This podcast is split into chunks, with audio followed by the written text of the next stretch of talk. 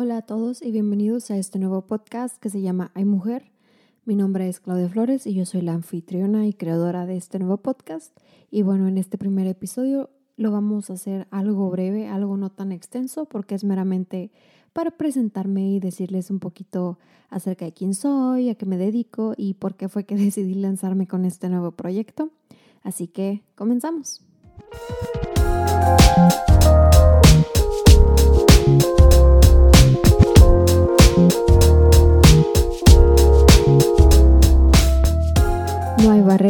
Ni cerrojo que puedas imponer a la libertad de mi mente. Virginia Woolf. Y bueno, decidí empezar este primer episodio con una frase de algún escritor célebre porque al menos al igual que Virginia no soy, no soy famosa ni mucho menos, pero me dedico a la escritura soy periodista, tengo una licenciatura en periodismo de la Universidad de Texas en El Paso y actualmente estoy cursando la maestría en creación literaria.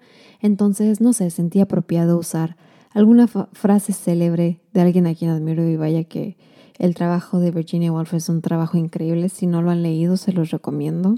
Una de las primeras historias que yo leí de Virginia Woolf fue la de Jardines de Kew o Kew Gardens, como se llama en inglés. Y es una historia súper cortita de yo creo tres o cuatro páginas a lo más. Y si no saben por dónde comenzar y tienen ganas de leer algo nuevo o, o si simplemente buscan leer historias cortas, este, Virginia Woolf es, es una persona increíble para leer. Y sí, Kew Gardens es, es, creo de mis favoritas.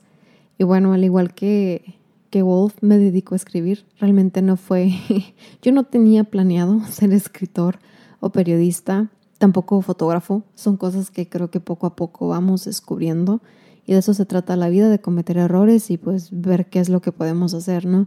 E inicialmente cuando yo me gradué de la preparatoria yo quería estudiar artes culinarias y mis papás no podían pagar la escuela, entonces aquí en, aquí en Estados Unidos las escuelas son carísimas.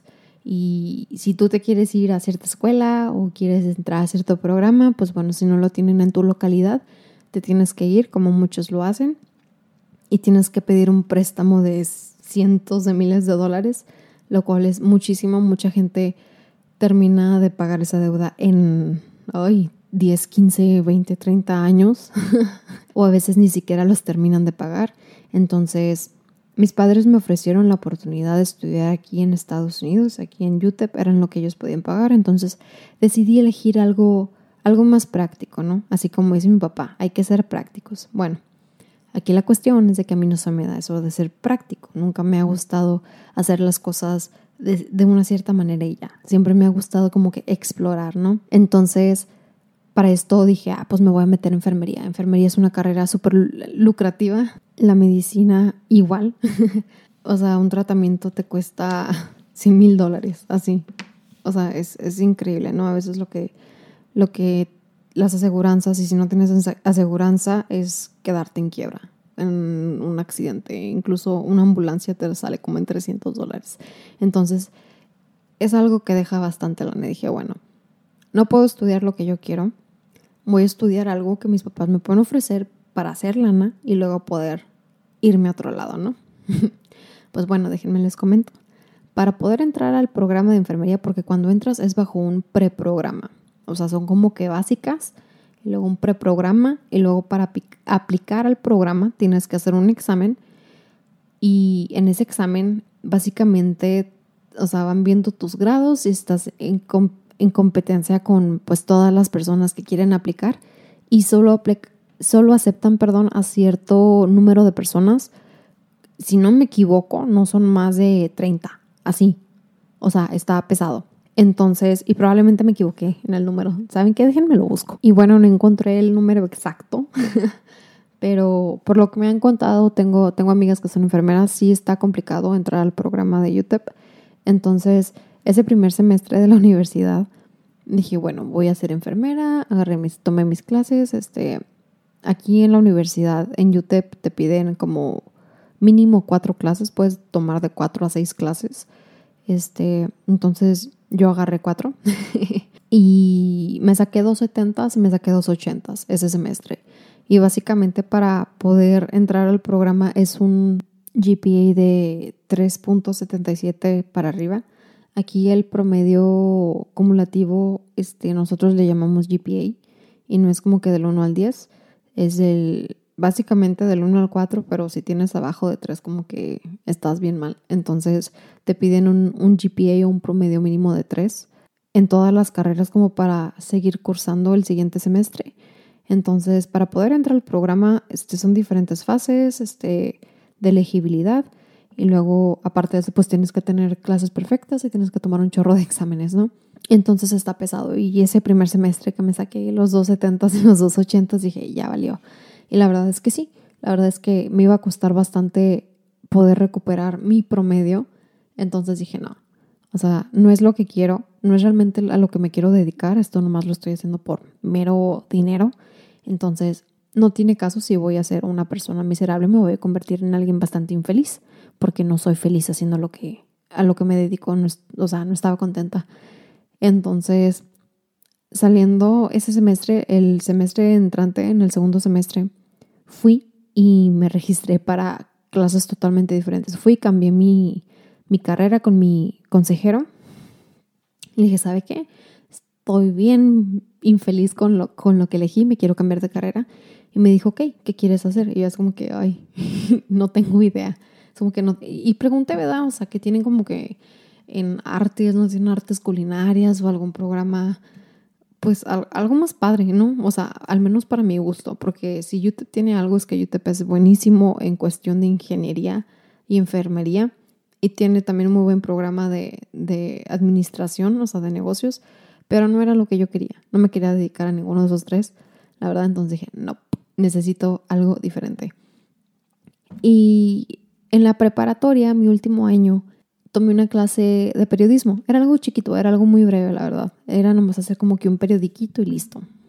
Entonces, pues me dediqué a eso. Dije, ay, pues, aquí, o sea, le agarré la escritura, me gustó escribir, dije, ok. Y fue lo que elegí. Y básicamente que durante este tiempo estuvo, estuvo bastante padre, la verdad.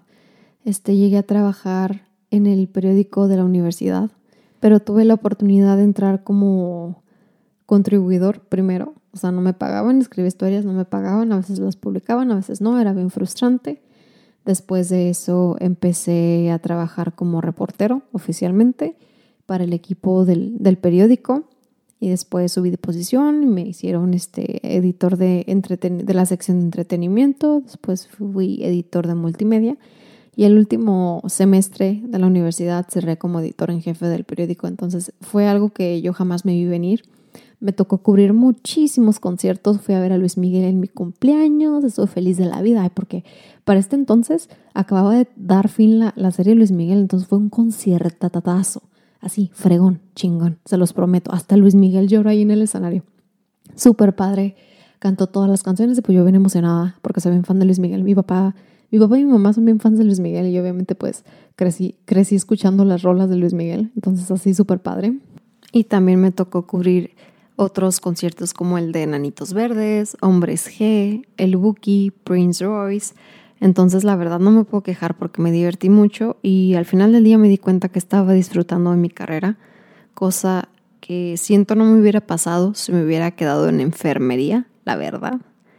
Entonces, fue una buena decisión la que tomé y no me arrepiento.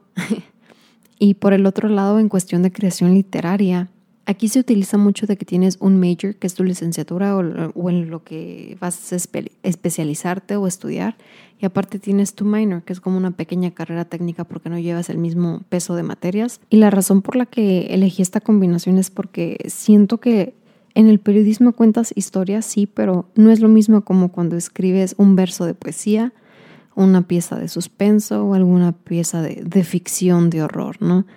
Entonces siento que necesitaba esa libertad de crear las historias que yo quería contar y eso es lo que me ofrece esta carrera y obviamente que me gustó bastante que decidí pues apostarle a una maestría y ha sido un viaje súper padre. Este semestre pasado fue mi, mi primer semestre en la maestría y tomé clases que siento que aprendí muchísimo, estaban bien pesadas, pero siento que absorbí muchísimo, así que no me arrepiento para nada de la carrera que, que terminé eligiendo. Probablemente fue al revés, no, mi carrera me eligió a mí.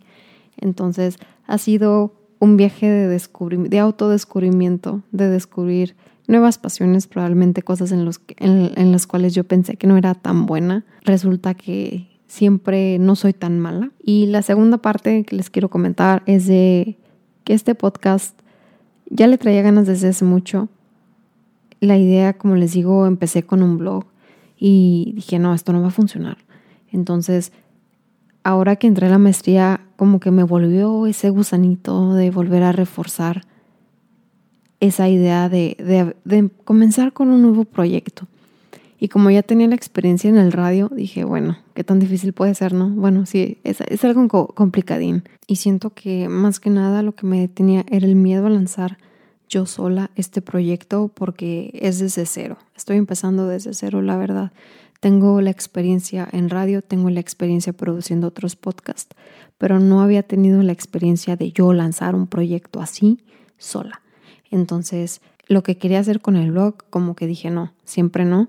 Entonces, porque eso era también en conjunto con mi, con mi hermana y como que mi hermana de cierta manera como que ya no le vi mucho el interés, entonces me rajé.